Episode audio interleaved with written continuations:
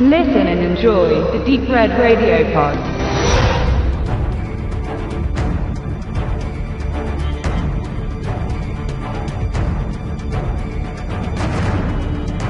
Was darf man von einem Film erwarten, der Navy Seals vs. Zombies heißt? Genauso wenig wie von einem Asylum-Produkt oder den Fließbandarbeiten von Steven Seagal, Wesley Snipes und ihren Kollegen in den letzten 15 Jahren. Jeder, der bei solchen Genrebeiträgen Qualität erwartet, wie sie in den 70er und 80er, ja sogar noch in den 90ern im B- bis C-Movie-Segment anzutreffen war, ist ein Narr oder hat seinen Anspruch schon weit nach unten verlagert. Begegnen wir Navy Seals vs. Zombies also mit dem nötigen Respekt vor seinen Künstlern und vor allem seinen finanziell beschränkten Möglichkeiten. Eines sei bereits jetzt gesagt, besser als ein Asylum-Film ist er allemal.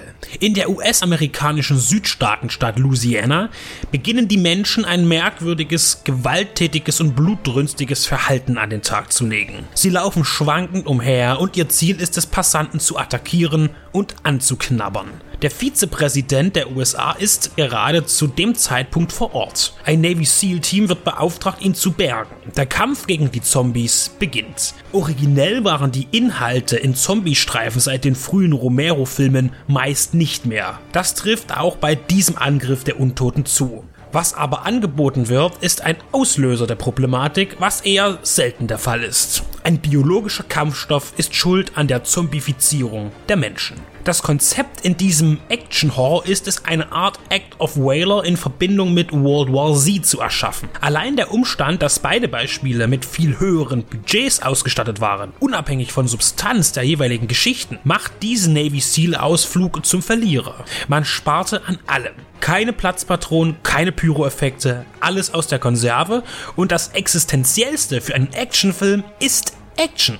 Und die kommt nun mal nur glaubhaft aus dem Rechner, wenn wirklich genügend Geld zur Verfügung steht. Ein Thema des Films ist es, das taktische Vorgehen eines Soldaten zu zeigen. Räume durchsuchen, Straßenzüge passieren, warten, zielen, schießen. Das kann sehr spannend sein, aber wenn dann das Mündungsfeuer eines Gewehres aussieht wie das Blitzlicht von einem Handy, dann kann man das filmtechnisch nicht ernst nehmen. Und ernst ist der Film auch gemeint. Eine unfreiwillige Komik wie in anderen Billy-Produktionen, auf die sogar gewollt abgezielt wird, gibt es hier nicht.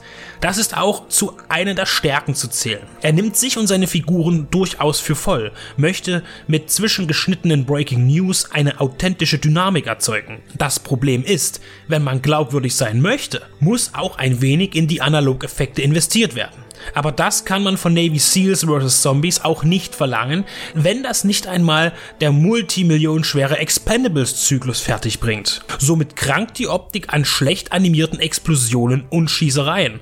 Das mit dem Drehbuch lassen wir gleich beiseite, das ist aber bei anderen besser finanzierten Genossen auch zweitrangig. Auch die Gore-Effekte sind komplett CGI, keine Bloodpacks, kein Kunstblut, das Zombie-Make-up ist okay, wirklich zu Gesicht bekommt man sie aber nur selten oder wenn dann von hinten.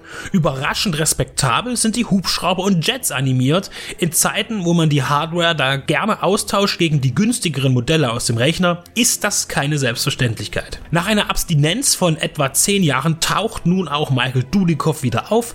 Er hat zwar einen Non-Action-Part, ist aber doch recht häufig zu sehen und es ist wie bei einem Klassentreffen schön zu sehen, dass es ihm gut geht. Die weiteren Akteure entsprechen den Leistungen einer solchen Produktion. Fassen wir also zusammen. Navy Seals vs. Zombies hat durchaus Potenzial zu einem anständigen C-Movie. Mit den schlechten Effekten, die heute zum Standard gehören, muss man sich eben abfinden. Wer das also nicht mag, sollte Abstand nehmen. Auch Zombie-Puristen, die nur auf Romero schwören, werden sich nicht wohlfühlen. Wer bleibt also als Kunde noch übrig? All jene, die fleißig Seagal, Lundgren, Snipes und Trejo und ihren Direct-to-DVD-Filmen in den letzten Jahren die Treue geschworen hatten. Er ist keinesfalls der schlechteste Vertreter seiner Kategorie, aber um bessere Filme dieser Art zu fabrizieren, müsste man ohnehin eine Grundsatzdiskussion zum Anspruch und der Qualität des modernen Action- und Splatterfilms führen. Eine technische und handwerkliche Rückentwicklung wäre auf jeden Fall ein Gewinn,